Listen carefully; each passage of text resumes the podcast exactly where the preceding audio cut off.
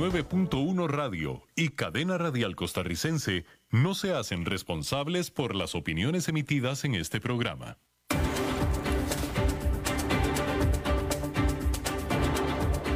Inicia a las 5 con Alberto Padilla un programa diseñado con el objetivo de llevarte diariamente un tema de actualidad, acompañado siempre de reconocidos editorialistas, de lunes a viernes a las 5 de la tarde por CRC 89.1 Radio, a las 5 con Alberto Padilla.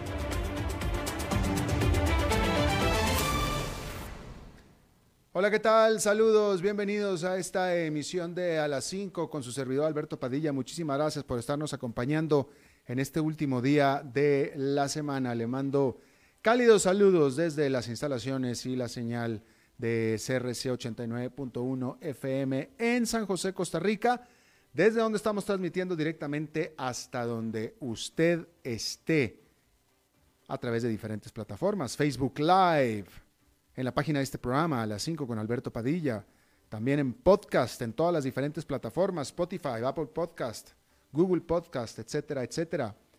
Y también esta emisión que en este momento sale en vivo en Costa Rica a las 5 de la tarde, se repite aquí en CRC 89.1 todos los días a las 10 de la noche.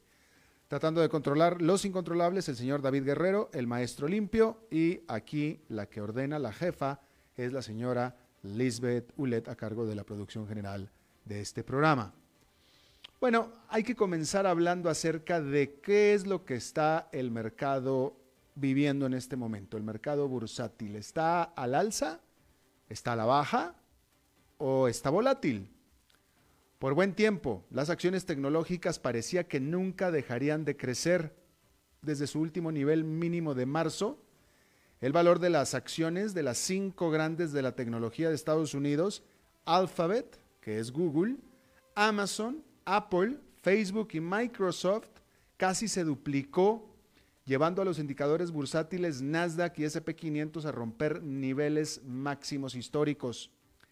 Pero en septiembre apareció algo que hacía tiempo no lo hacía, y es la volatilidad.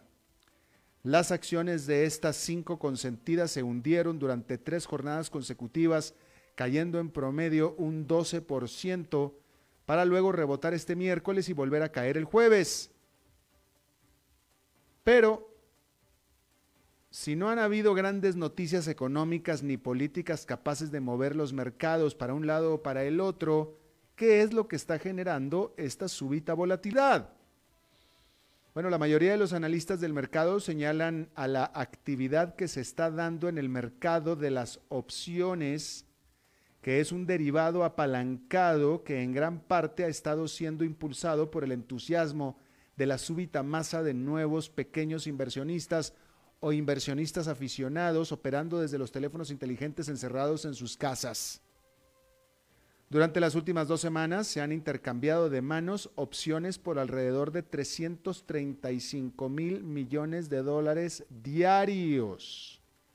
Esto es el triple diario de lo que se intercambió en promedio entre el 2017 y el 2019. El tipo de opciones que estos inversionistas aficionados están comprando equivalen a apuestas de corto plazo sobre el crecimiento de los precios y puede hacer subir al precio de las acciones en el corto plazo. Y en esta jornada de viernes, el índice industrial Dow Jones quedó con una ganancia de 0,48%, el Nasdaq Composite quedó con una pérdida de 0,6%, mientras que el Standard Poor's 500 quedó marginalmente en el terreno positivo por 0,05%. Bueno, uno de los bancos más grandes de Estados Unidos y del mundo, el Citigroup, nombró como su presidente a la que es la primera mujer en liderar uno de los grandes bancos de Wall Street. Con el nombramiento de Jane Fraser, ya son 39 empresas con presidente mujer de las 500 de la revista Fortune.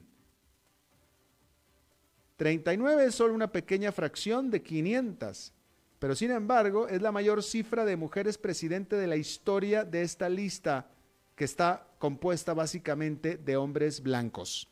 39 es la mayor cifra histórica de CEOs mujer. De las 500, ¿eh? nada más 39.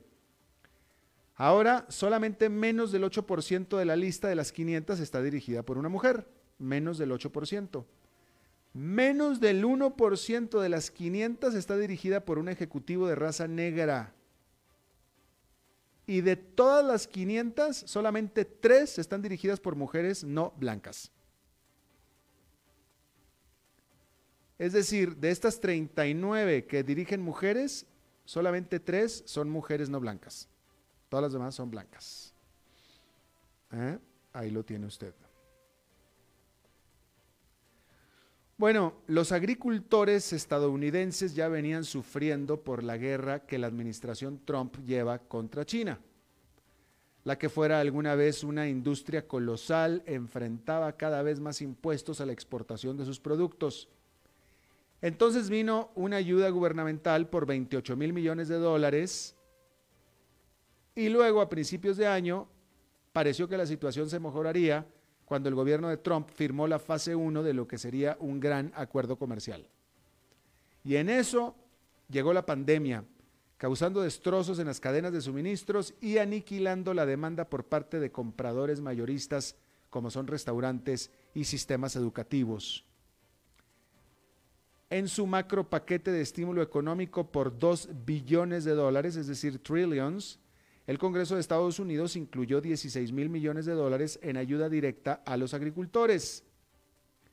Y luego de una extensión de un mes, este viernes es el último día en el que los agricultores pueden solicitar ayuda dentro de ese programa.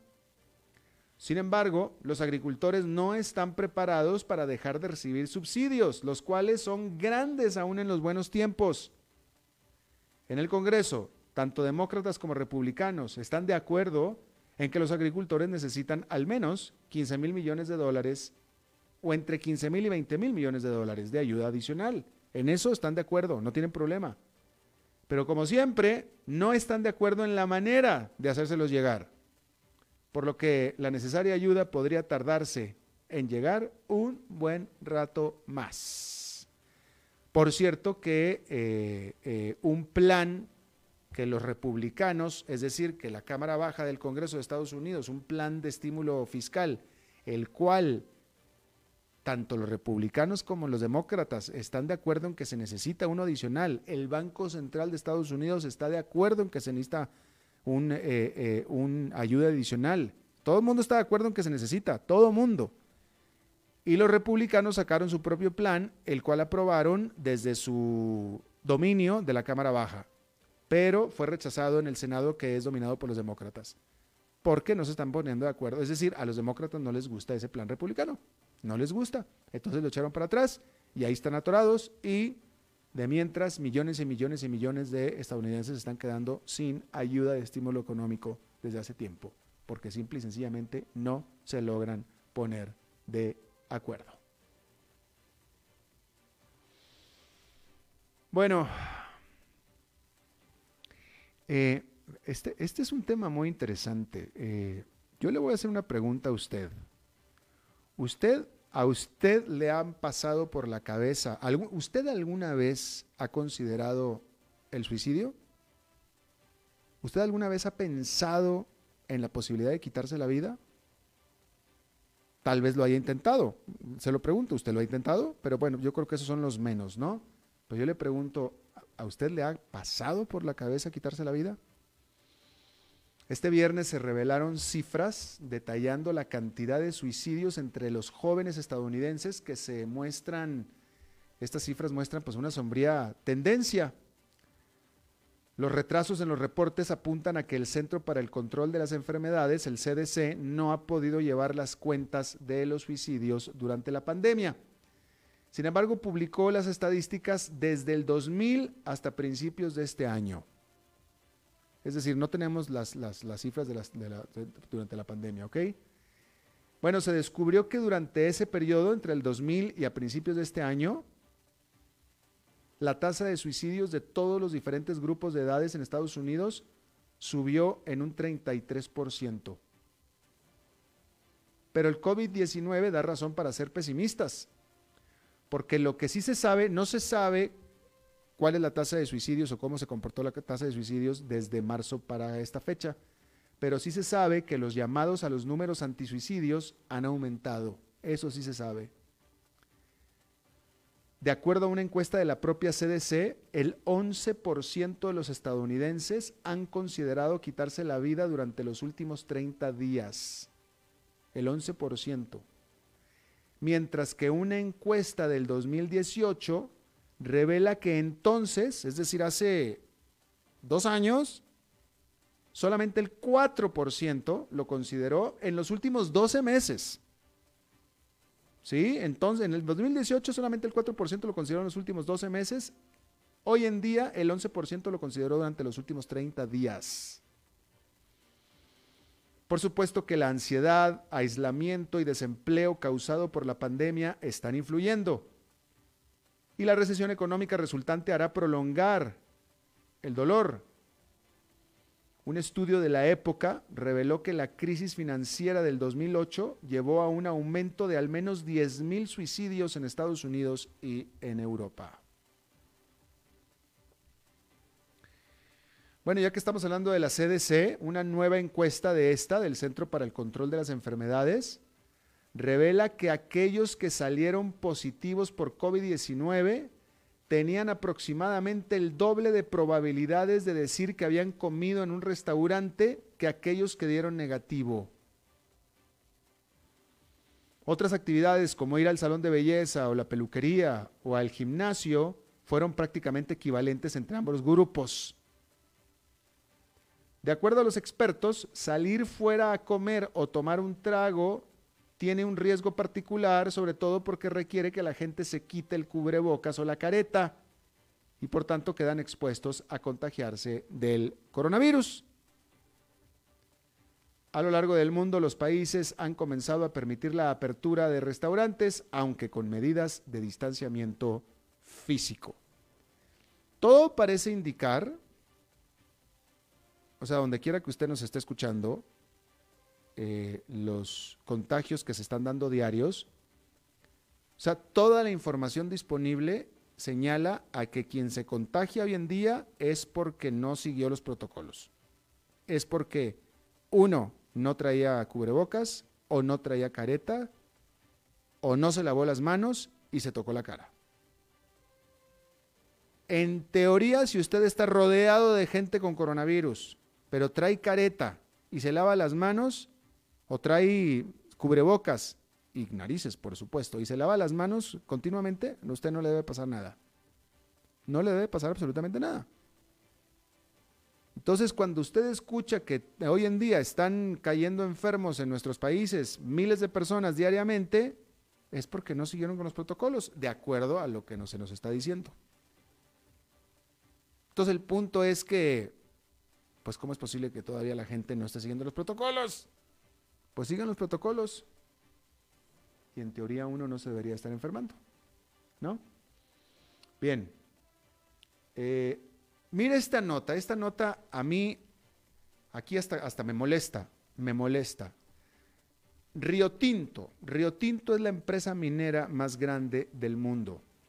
Y la noticia de hoy es que su presidente, Jean Sebastián Jack, tuvo que renunciar a su trabajo como presidente de Río Tinto luego de que esta minera decidió y ejecutó el explotar para, una mina, estaba escarbando para una mina y decidió explotar unas eh, cavernas aborígenes, unas cavernas aborígenes con jeroglíficos, etcétera, de hace cerca de 46 mil años. O sea, un sitio de reliquias de 46 mil años. ¿Sí? Y entonces destruyó eso y se vino un escándalo porque destruyó ese sitio de reliquias y pues por el escándalo se tuvo que ir el presidente Río Tinto, ¿no? Así es como que suena, pero usted cree, usted cree que Río Tinto destruyó estas cavernas por accidente? No, no las destruyó por accidente. Y esto es lo que a mí me, hace que me, que me cabré, como dicen algunos países, que me enoje, ¿no?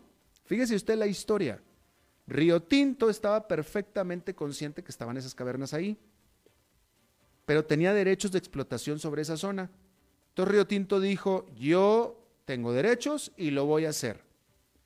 Y, los, y los aborígenes de la zona, las etnias que vivían ahí, entonces se fueron a una demanda legal y se fueron a una demanda legal que duró, duró años. Duró años.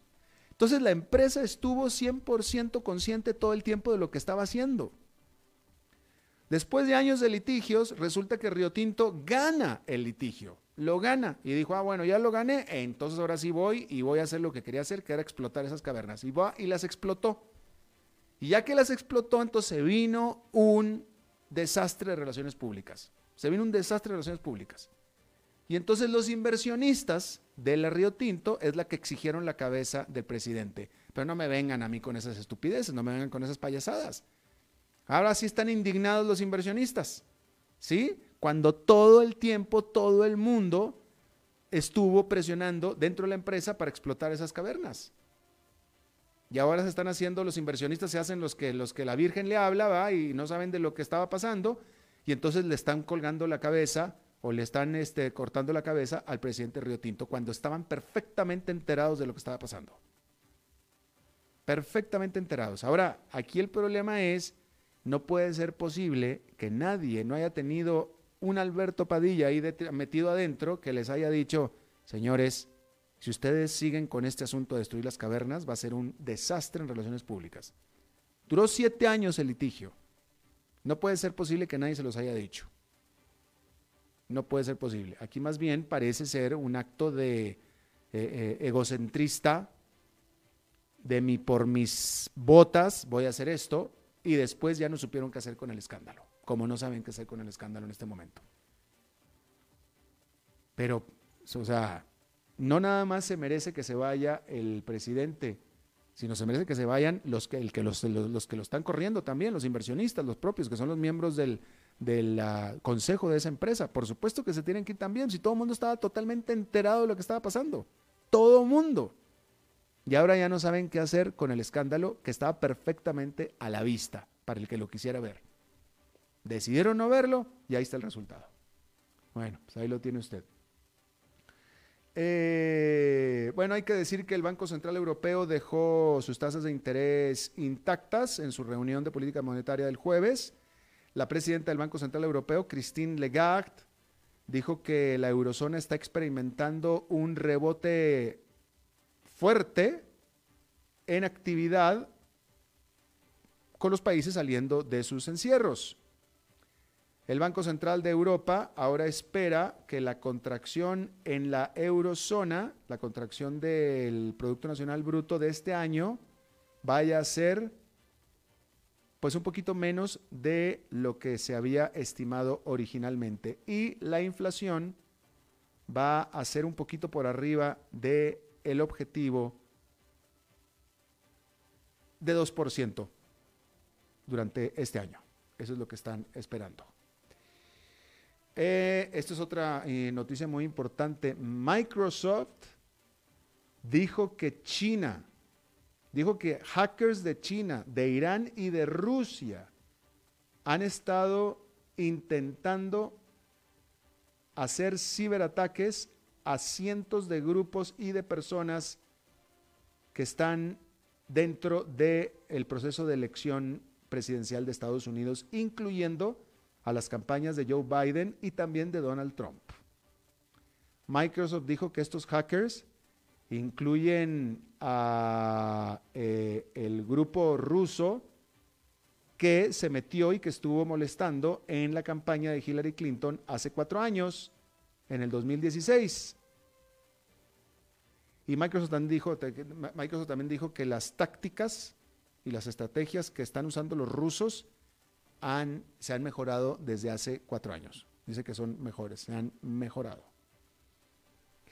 Eh, y bueno, eh, nada más comentar que eh, no hay todavía ningún acuerdo, ni parece que vaya, estemos cerca de un acuerdo entre la Unión Europea y la Gran Bretaña en las negociaciones para un acuerdo comercial post-Brexit. Y hay que recordar que la fecha límite para llegar a un acuerdo es el 31 de diciembre. Y hay que recordar que estas conversaciones, estas negociaciones se llevan desde enero. Así es que ya están con el tiempo encima y todavía no han logrado simple y sencillamente llegar a acuerdo. Vamos a hacer una pausa y regresamos con nuestra entrevista de hoy. A las 5 con Alberto Padilla por CRC 89.1 Radio. Tinto, blanco, rosado, espumante, seco dulce. El vino es como los amigos, proviene de diferentes cepas y familias convertidas en bodegas de tradición. La Iride, una bodega personal establecida en Mendoza, Argentina, produce vino de exportación con la calidad de Mendoza, expresada en taninos frescos, frutales, remembranzas de tabaco y chocolate. Una fiesta al paladar. La Iride, vinos argentinos de tradición. CRC 89.1 Oyentes informados.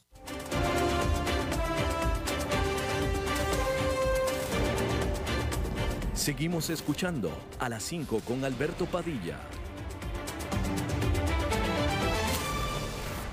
Bueno, muchísimas gracias por continuar con nosotros. Em, vamos a hablar de, eh, ya, ya, hemos hablado nosotros aquí en el programa varias veces acerca de la legalidad o no de las medidas que se toman en todos los países, en todos los países, eh, de la legalidad o no del Estado de Derecho, si se violenta o no, pues por ejemplo con todas las decisiones que los gobiernos han tomado con respecto a los encierros y etcétera, ¿no?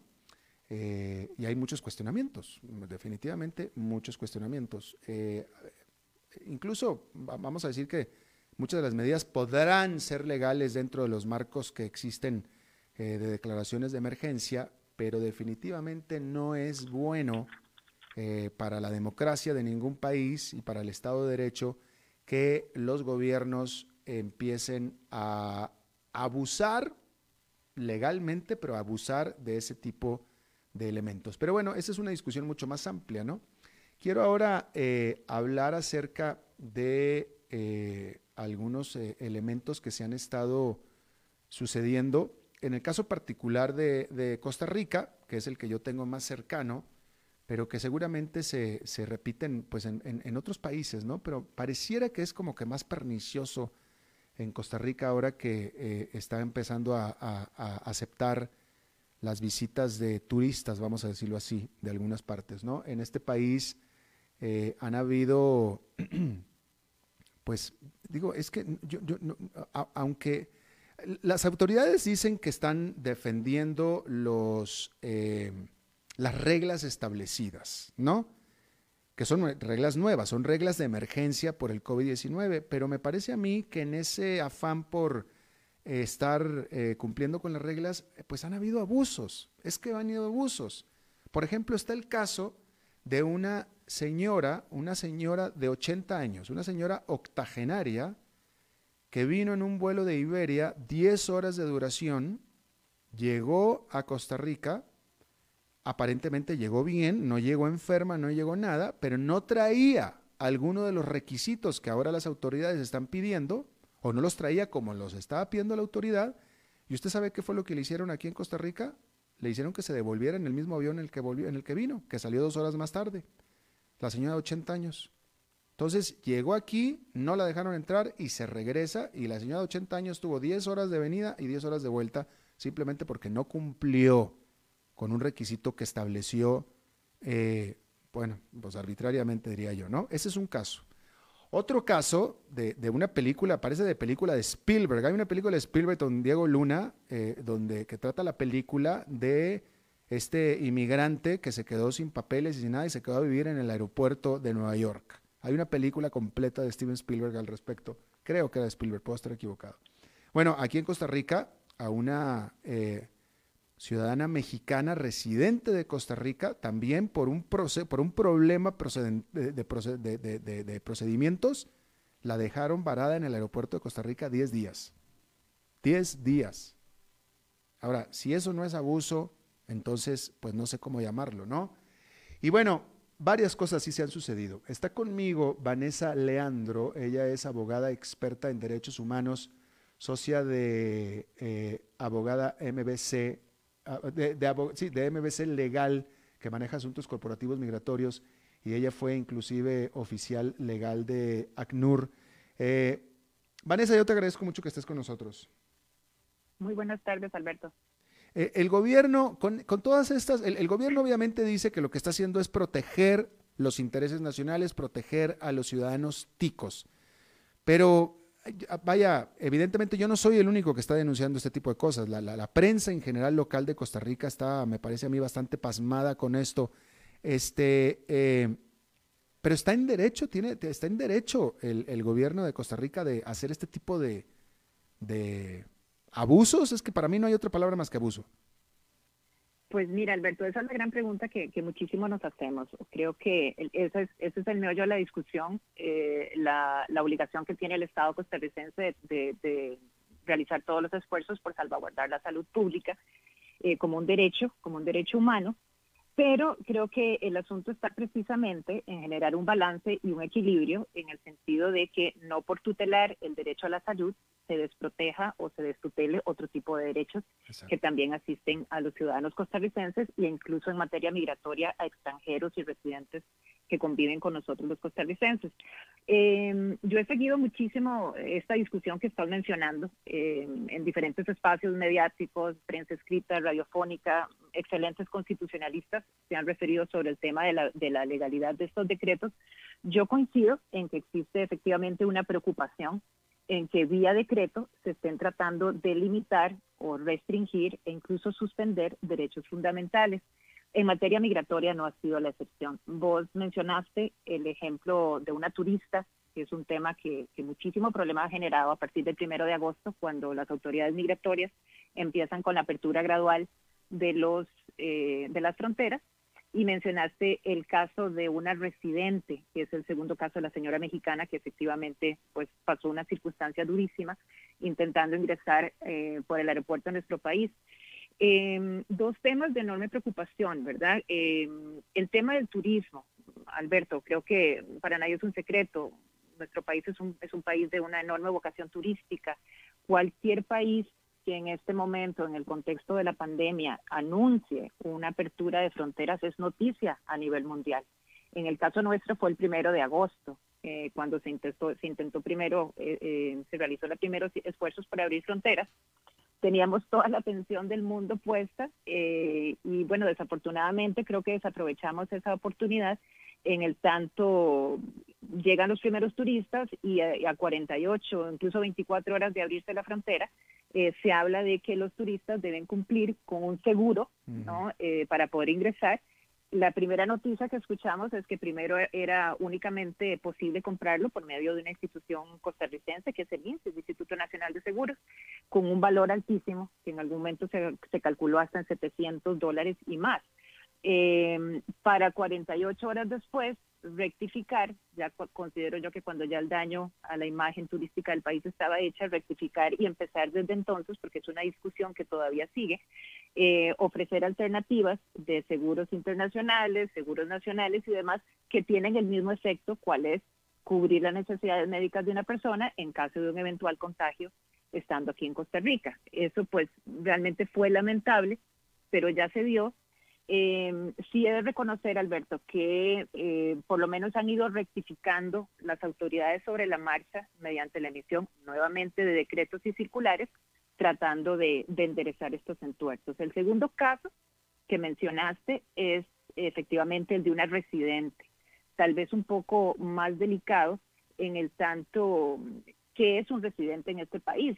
Que mucho he leído en redes en donde la gente habla, bueno, que se devuelvan a su país de origen. Si no cumplen con los requisitos, pues entonces que no vengan. No, es que un residente es una persona que tiene su situación jurídica ya definida en Costa Rica, ya ha cumplido con absolutamente todos los requisitos que impone el, eh, el, ordenamiento jurídico costarricense en materia migratoria. Muchos de ellos, Alberto, ni siquiera tienen ya vínculos o situación de domicilio ilegal en sus países de origen porque han libremente escogido Costa Rica como el lugar de su residencia. Y eh, ahí es donde viene, creo que el cuestionamiento, en donde se ha hecho una diferencia, incluso discriminatoria, porque eh, la misma constitución política, la ley general de migración, establece con, con, contundencia que los residentes, con una, valga la redundancia, con una residencia oficial en el país, tienen los mismos derechos que un costarricense. De manera que ahí es donde uno empieza a cuestionarse por qué se, le ha, se les ha generado eh, semejante vía crucis a estas personas para ingresar a Costa Rica. Eh, en estos casos, bueno, se han visto desde, desde desconocer que ellos ya han cumplido con esos requisitos, porque yo quisiera insistir en esto. Yo siento que, eh, y en eso es claro, el artículo de la ley de migración en donde se refiere precisamente a eh, la permanencia oficial o, la permanencia legal en, en, Costa Rica. Es decir, estas personas ya cumplieron con todo, eh, pasaron por un proceso que de hecho es bastante largo y cumplieron. Se les otorga en razón de esos requisitos la permanencia legal. Yo siento, Alberto, que, que en el marco de esto de que ingresan o no ingresan, siento que se les ha devuelto eh, un paso atrás en el escalafón migratorio y se ha abierto nuevamente a discusión algo que no debería ser, como es el decir si cumplen o no con esos requisitos. Cualquier extranjero que tenga en Costa Rica una residencia oficial debe tener su seguridad social al día. ¿Y por qué me refiero a este punto? Porque fue obviamente el tema de la discusión. Muchas de estas personas ¿verdad? Eh, quedaron por fuera en el momento. El cierre de fronteras se da de manera sorpresiva el 17 de, de, marzo de este año. Muchos quedan por fuera porque estaban en asuntos familiares, de viaje y demás. Se separan familias, que es un tema en el que ahora me encantaría referirme, ¿verdad? Pero cuando intentan reingresar, en el tanto están fuera, se retrasan en el pago de, los, de las obligaciones con la, con la seguridad social costarricense. Eh, que no es lo mismo con no querer pagar. Es decir, estoy fuera, ¿verdad? Ya más de tres meses, el sistema me pone inactivo y cuando quiero pagar eh, hay una imposibilidad. A mí me llama la atención, ¿verdad? Que dentro de muchísimos comentarios que colegas, pues que hemos estado moviéndonos a nivel de redes sociales tratando de concientizar sobre este particular, la gente nos dice, pues tan simple como pagar en línea. Pues no, no era un tema de pagar en línea. Desafortunadamente, para poder ponerse al día con este trámite de la caja, se requería de la presencia de la persona frente a la caja. Entonces nos quedamos efectivamente atrapados en esta circunstancia, que no debió ser, Alberto, no debió ser porque técnicamente hablando y legalmente hablando, estas personas ya habían cumplido oportunamente con todos los requisitos de la ley.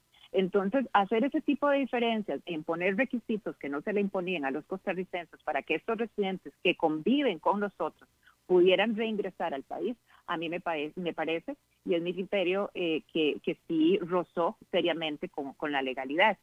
¿Y, ¿Y, quiénes son estas personas, Alberto? Porque ese es el otro tema. Nuestro país es un país de una enorme vocación migratoria. esto está en la historia de nuestro país. Desde la parte agrícola, desde el trabajador migrante que recoge nuestro café, que recoge la piña, el melón y demás, hasta, y vuelvo al punto, residentes que son inversionistas, pensionados, rentistas que escogen este país para llevar, para, para traer sus fondos, su eh, situación financiera a un banco del Estado, generar trabajo y convivir con los costarricenses. Entonces ahí es donde uno realmente pues se cuestiona el trato que le hemos estado dando a estas personas que, insisto, tienen ya una situación jurídica definida y con las cuales se está haciendo pues un tratamiento eh, discriminatorio o al menos diferenciado en relación con los requisitos que en este momento a los costarricenses no existen. Obviamente es contrario a la Constitución imponer un, un impedimento a un costarricense para ingresar. Debió ser el mismo criterio aplicable a los residentes con una residencia oficial en este país. Claro. Eh, eh, yo tengo que decir, yo, yo, ahora sí que yo como extranjero, yo escucho estas historias. Eh, vaya, yo soy, yo, yo, hay una razón por la cual yo elegí. Yo estoy en Costa Rica porque yo elegí Costa Rica. Realmente yo me compré, y aparte no lo compré, digo, lo compré porque conocía yo este país, pero el pura vida realmente lo, lo, lo, lo me atrajo, ¿no? Pero cuando yo oigo este tipo de historias, eh, mm, eh, eh, no reconozco ni a Costa Rica ni al tico. Realmente, o sea, no, no puedo, o sea, yo no puedo en el caso de la mexicana o en el caso de la señora de 80 años, o sea, no puede ser posible que no haya un tico con corazón como para decir, espérenme señores, esto, esto es inhumano, esto es inhumano. Si el tico, el tico es una persona afable, es una persona eh, buena, bonachona. O sea, ¿cómo es posible que, o la, otra señora, 10 días en el aeropuerto y no hubo ni siquiera un supervisor que se haya tocado el corazón y haya dicho, oye, señores, esto, tiene, esto lo tenemos que resolver. Es más, yo lo resuelvo, yo tengo el poder resolver, lo resuelvo. Pero no. Claro. O sea, me parece que estábamos hablando, ni en Venezuela me parece que están pasando estas cosas. Creo que ahí lo que falta, eh, pues como bien señalas, es un tema también de sentido común. A ver, ¿cuál es, ¿qué es el, bien jurídico que se está intentando proteger o el derecho que se está intentando proteger? Es la salud pública. Pero si tú tienes una, una turista que está intentando ingresar, que viene con una prueba, que viene con un seguro, que no va a representar una carga para el Estado, que ciertamente tal vez la prueba no es esta, sino que es la otra, pues ahí, de hecho, comentábamos muchísimo, ahora también existe la posibilidad de la prueba COVID, esa intensa o, o, express que te dan el resultado en tres horas. Tal vez, no sé, era una, una sugerencia, porque lo ideal hubiera sido buscar una solución y no montar a la señora otras 10 horas para que regresara de vuelta a su país, pero hacerle una prueba, mantenerla cuatro o cinco horas, porque salen en tres horas los resultados, tal vez hacer a la señora o a la línea aérea o a la familia de la señora cubrir los honorarios que cuesta una prueba, porque sí, efectivamente las pruebas express tienen un costo superior, pero se resuelve el problema. Es decir, eh, se, se, cumple con el criterio y se le permite el ingreso. Eso es una opinión muy personal, no fue el caso. Y yo creo que pues el daño nuevamente al tema de la imagen del país pues eh, fue, fue importante dada la cobertura que un caso como este está generando. Sin perder de vista, Alberto, también que, que que en, estos, en estos momentos de pandemia eh, la atención, insisto, es muchísima en este tipo de aspectos. Nada ocurre por casualidad. A mí me llamó muchísimo la atención que luego del incidente del seguro, el incidente de la señora española, en cuestión de horas teníamos a República Dominicana, que es otro destino turístico de la región con la que Costa Rica también compite, eh, anunciando con bombos y platillos que el seguro para turistas era gratuito y que iba a ser subsidiado y, eh, con un sponsor del gobierno dominicano. Creo que fue una jugada súper agresiva en este, estos esfuerzos que estamos realizando todos los países por reactivar nuestras economías y que el turismo pues es un eje fundamental. Claro, es que, es que sí, definitivamente. Eh, eh, eh, por eso te digo, porque me, me da la impresión de que, a lo mejor es porque estoy sentado en Costa Rica, pero me da la impresión de que Costa Rica ah, es, no, he escuchado este tipo de historias en otros países, es lo que estoy tratando de decir. Sí, no, y, y, realmente pudieran efectivamente pues ponerse en una situación difícil legalmente hablando. Creo que vamos despacio en el desarrollo de los criterios con que la sala viene tratando y abordando eh, estos casos. Falta, falta afinar la punta del lápiz, como decimos legalmente, para, para lograr, eh, con muchísima preocupación, Alberto, tengo que decir esto, de momento la sala creo que ha cerrado filas en este momento en torno a las acciones que por lo menos en materias, eh, materia migratoria se han tomado. No deja de ser preocupante los habeas corpus sistemáticamente rechazados, en donde incluso la sala dice que ni siquiera los vínculos familiares eh, contravienen las medidas que está tomando en este momento pues el Estado en materia de salud. Yo difiero, yo creo que ahí habrá que recurrir a otro tipo de instancias y, vuelvo nuevamente al, a la vigencia que hoy tienen más que nunca eh, los tratados de derechos humanos en esta materia, de la cual Costa Rica pues se ufana de haberlos firmado absolutamente todos y de manera sistemática, pero creo que es el momento de ponerlos en práctica. Y en materia migratoria pues está precisamente el artículo 22 de la Convención Americana de Derechos Humanos, eh, que se refiere específicamente al derecho de residencia y, y que permite precisamente equipar a los extranjeros con los nacionales y los derechos que propiamente tienen estas personas una vez que alcanzan eh, una categoría migratoria así otorgada por, por el Estado costarricense. Claro, bueno, y aparte hay otra, hay otro elemento también, o sea, tú, estás hablando de la gente que vive eh, y que reside ya permanentemente en Costa Rica, pero hay infinidad de infinidad. Costa Rica es un gran destino de casas de veraniego de extranjeros que tienen aquí y que no pueden, o sea, tienen aquí una propiedad, un, una, una, un dinero invertido y no pueden venir a visitarlo. Es de ellos, es de su propiedad y no pueden venir. Dueños de casa, empresarios, que tienen aquí sus empresas, eso eran muchas de las consultas que algunos de nuestros clientes nos realizaban, o sea, no puedo llevar a cabo mi, ejercicio de supervisión de mis empresas porque dependiendo de la nacionalidad que se tenga, en este caso algunos estadounidenses eh. de determinado estado, no pueden venir, no pueden ingresar a Costa Rica. Eh, sí, el tema se las trae, es preocupante y creo que son medidas que se deben revisar en este proceso ya de apertura gradual que está, que está promoviendo el gobierno. Claro.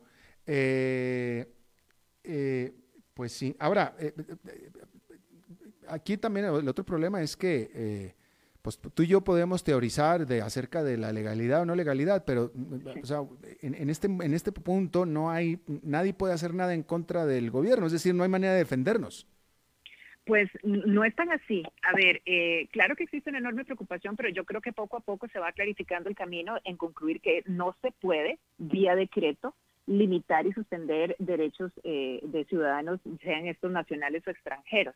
Em, y si bien ha sido la sala en este momento, pues digamos que complaciente, por así decirlo, con, estos, con estas quejas que se han puesto, yo creo que habrá que explorar otro tipo de caminos, llegando incluso a acciones de carácter constitucional, porque lo que es claro es que derechos como de circulación, de tránsito, de residencia, incluso em, lo, que, lo que establece la Convención Americana como el reconocimiento de la personalidad jurídica, eh, no se pueden limitar vía decreto. Tendría que existir una ley para poderlos determinar, para poderlos limitar. Y aprovecho para mencionar esto del reconocimiento de la personalidad jurídica, porque en este momento es otro gran problema, Alberto, y es la cantidad de extranjeros que están en este país intentando regularizar su condición jurídica y no se puede dado el cierre de migración. Yo no digo que migración esté totalmente cerrado, tiene tres componentes importantes, el de control migratorio por parte de la Policía Especial, que está haciendo un alto trabajo en estos tiempos de pandemia, la parte para nacionales, que es tema pasaportes y, y salidas de menores del país, pero la parte propiamente de extranjería, que es la que regula y recibe las solicitudes para personas que quieren venir a invertir en calidad de inversionistas, pensionados rentistas, residentes, ejecutivos de grandes empresas, todo eso está en suspenso, Alberto, y estas personas ya están aquí con visados de turista que en principio demoraban o duraban tres meses, que migración vía eh, estas circulares ha estado extendiendo. Eh, en el tanto, bueno, el, primer, la primera apertura de migración se hablaba para el 17 de mayo. Eh, luego ya lo pospusieron, ya estamos ahora para que dicen que es para el 20 de septiembre. No obstante, esta mañana escuchaba al, señor subdirector de migración, don Dagger Hernández, referirse al tema diciendo que muy probablemente en los próximos días estaremos recibiendo noticias de que no abre migración el 20 de septiembre, sino que se pospone a octubre y anunció, eso sí reconozco, eh, medidas de carácter tecnológico digital para poder eh, echar a andar la apertura de la institución. Lo que sí es claro es que esto no se puede posponer en el tanto, mire, acá hay eh, personas que vinieron a abrir empresas, eh, no pueden con un visado de turista vencido, con un pasaporte en la mano, el pasaporte es un documento de viaje, no un, documento que acredite arraigo, abrir una apertura o realizar la apertura de una cuenta bancaria, eh, gestiones para validar su licencia, es decir, los tenemos en un limbo jurídico, violentando parcialmente sus derechos como, como, como residentes, eh, en el tanto migración no, no ha decretado la apertura. Pues sí, no, sí, definitivamente, definitivamente. Este, y, bueno, bueno, como estabas comentando, eh, eh, pareciera que los competidores de Costa Rica a nivel turismo están fijándose y están aprovechando eh, publirelacionalmente estas falencias de Costa Rica. Sí, sí, eso, mira, eso es preocupante, pero bueno, siempre hay oportunidad para, para sacar provecho de una situación tan dura como la que estamos viviendo a nivel mundial. Sí, sé y, y, he conocido de un proyecto que se está discutiendo también a nivel de la Asamblea, todavía está a nivel de, de comisión, en donde como parte del paquete este de reactivación económica se está revisando el capítulo precisamente de la ley de migración relacionado con inversionistas, rentistas y demás, como una forma precisamente de atraer esa inversión extranjera, ¿verdad? Porque eso es lo que representa migración para Costa Rica. Eh, yo espero que pues que sea una iniciativa atinada por parte de los señores diputados, eh, pero pensar, pensar a futuro y pensar en modalidades, leía el otro día, bueno, de manera muy interesante una iniciativa que estaba tomando Barbados, cuál es el hecho de otorgar un tipo de permanencia legal para personas que trabajan eh, o que realizan trabajo online. Lo mismo es que estés sentado aquí en Costa Rica disfrutando de la belleza de nuestras playas, a pesar de que tu casa matriz está en Japón, en Estados Unidos, en Alemania. Bueno, ese tipo de iniciativas yo creo que hay que promoverlas. Eh, otros aspectos a tomar, bueno, Costa Rica está entre los tres destinos más populares a nivel mundial para personas en edad de retiro. Eh, y no me refiero, con todo el respeto, a personas, ¿verdad? Ya pues en una edad avanzada, no, personas que ya con sus 65 años, ¿verdad? Todavía en, muy buena salud física, desean venir acá también pues a, apreciar las, las, bellezas con las que contamos en este país. Y ojalá, ojalá que estos, estas iniciativas que se están valorando tomen en cuenta todo esto y pues aprendamos de los errores que, que, en el pasado se han cometido. Ojalá y así sea, ojalá y así sea. Eh, bueno, pues Vanessa Leandro, abogada experta en derechos humanos eh, y socia de abogada MBC Legal, te agradezco muchísimo que hayas platicado con nosotros. Muchísimo gusto, Alberto. Gracias. Igual las órdenes. Igualmente. Vamos a hacer una pausa y regresamos con Humberto Saldívar.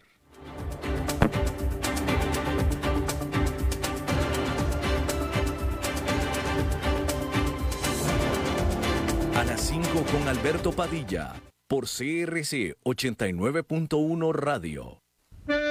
Tinto, blanco, rosado, espumante, seco dulce.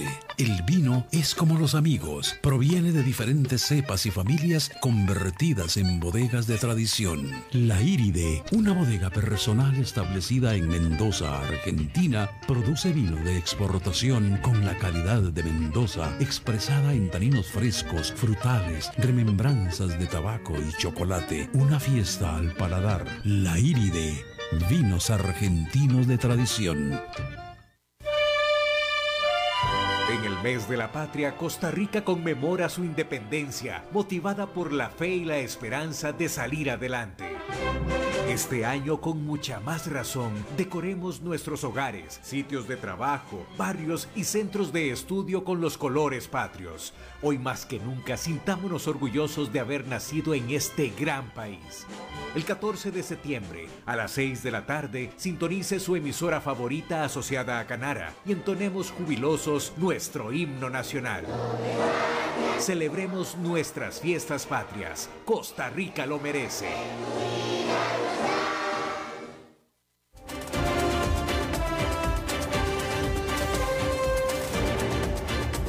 Seguimos escuchando a las 5 con Alberto Padilla.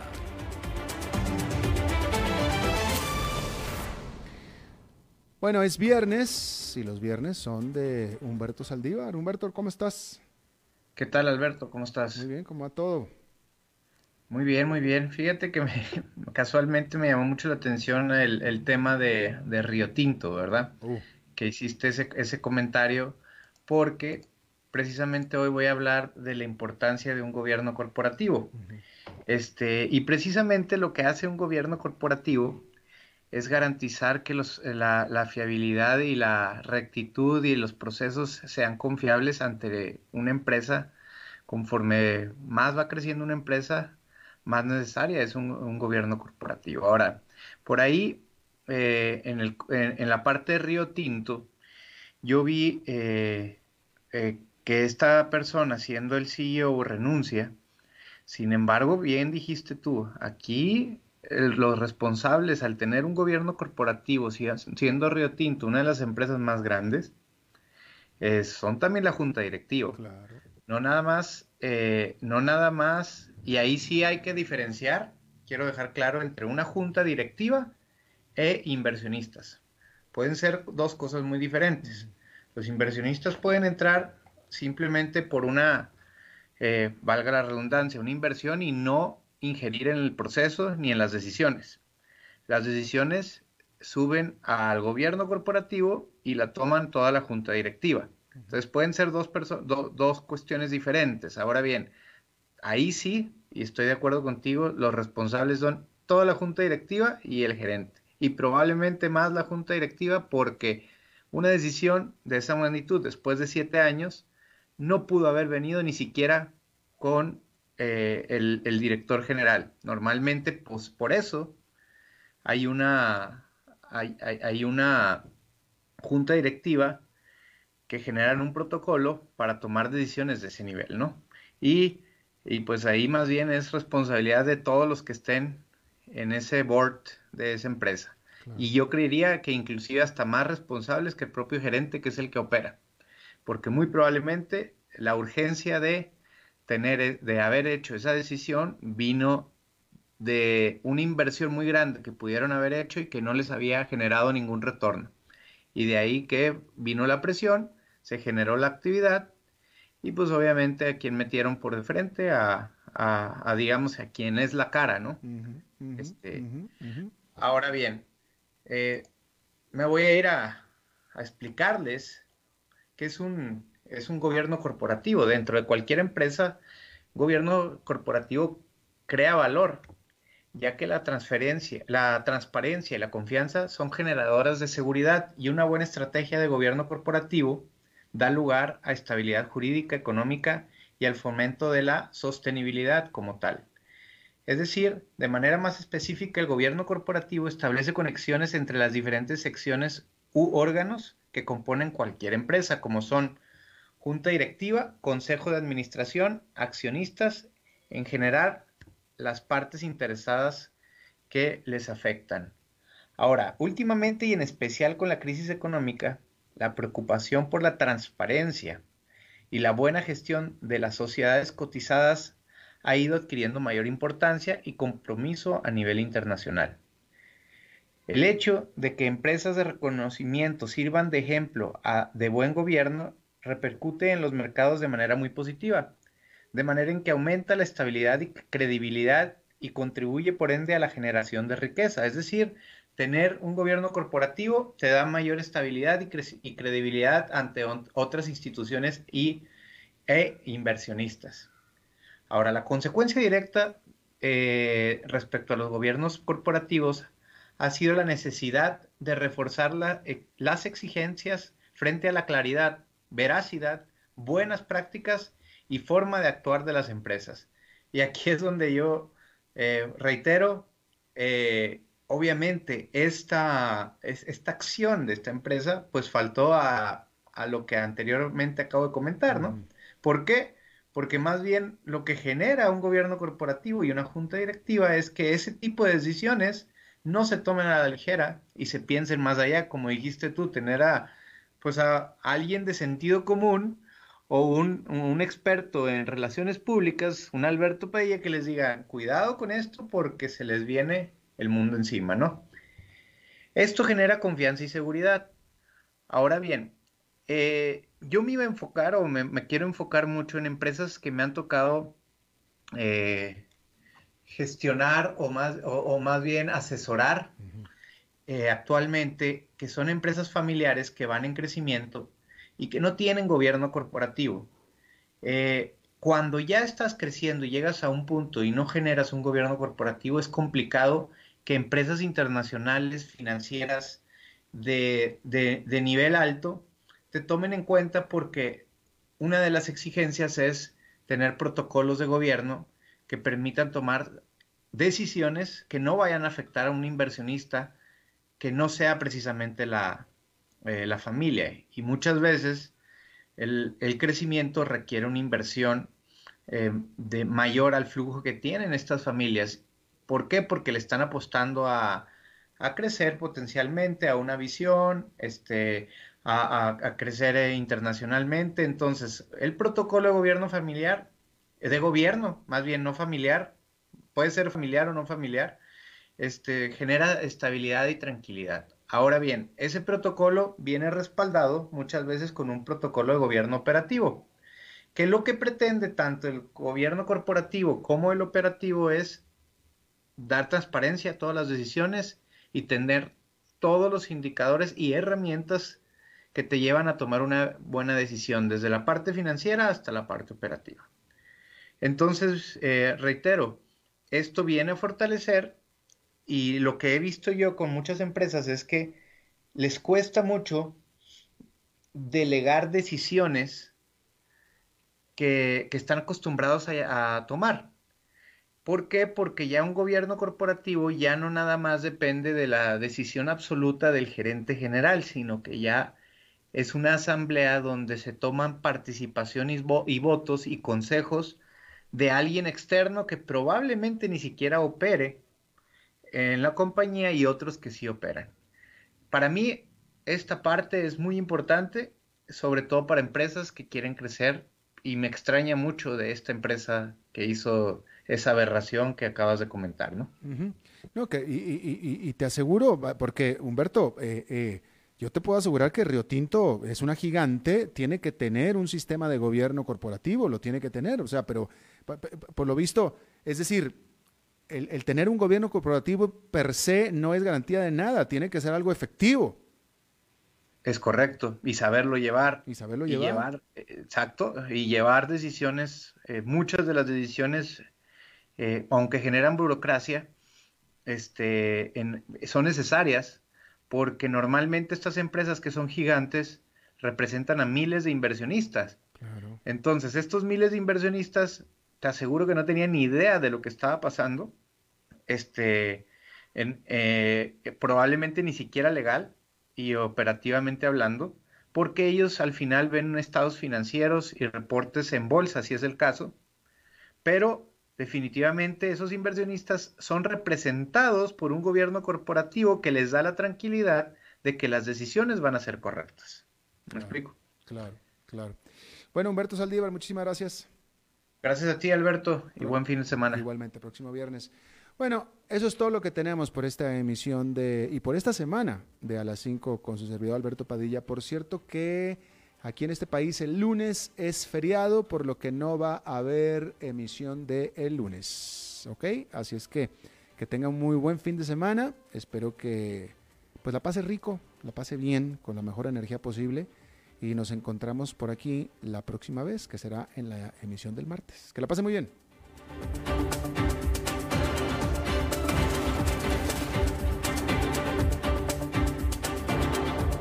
Concluye a las 5 con Alberto Padilla. Un programa diseñado con el objetivo de llevarte diariamente un tema de actualidad, acompañado siempre de reconocidos editorialistas, de lunes a viernes a las 5 de la tarde por CRC 89.1 Radio, a las 5 con Alberto Padilla.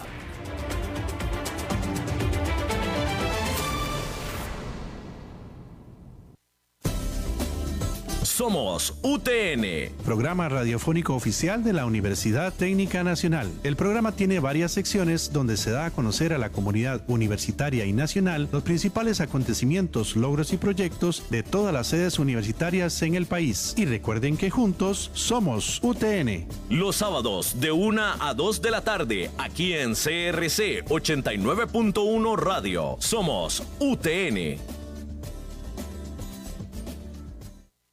Nuestro trabajo por los más vulnerables comenzó en 1845 y continúa vigente hasta hoy. Desde nuestro primer sorteo hemos llevado esperanza y alegría a todos los rincones de Costa Rica, porque cuando usted juega, todos los costarricenses ganamos. Por eso este martes 15 de septiembre el sorteo extraordinario del 175 aniversario trae un premio de 250 millones. Conéctese a la transmisión por Facebook y YouTube y celebremos juntos esta fecha especial. Junta de Protección Social, 175 años de hacer el bien.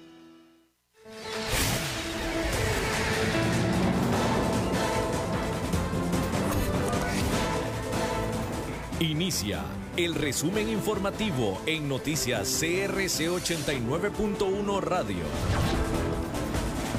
Hola, ¿qué tal? Son las 17 horas con 58 minutos y estos son nuestros titulares.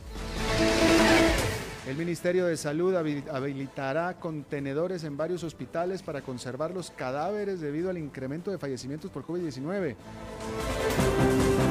Salud reporta 1.167 casos confirmados por prueba en las últimas 24 horas. Hay 253 por nexo epidemiológico. Autorizan el uso de respiradores desarrollados por el Tecnológico de Costa Rica y la Universidad de Costa Rica. La aerolínea JetBlue reanudará sus operaciones en el país el 18 de octubre. En el mundo, Venezuela se acerca a los 60.000 casos de coronavirus. en los deportes, Keylor Navas y el resto de jugadores del Paris Saint-Germain positivos con COVID-19 ya regresaron a los entrenamientos.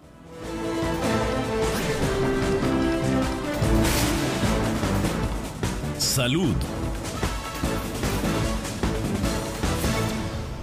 El Ministerio de Salud habilitará contenedores en varios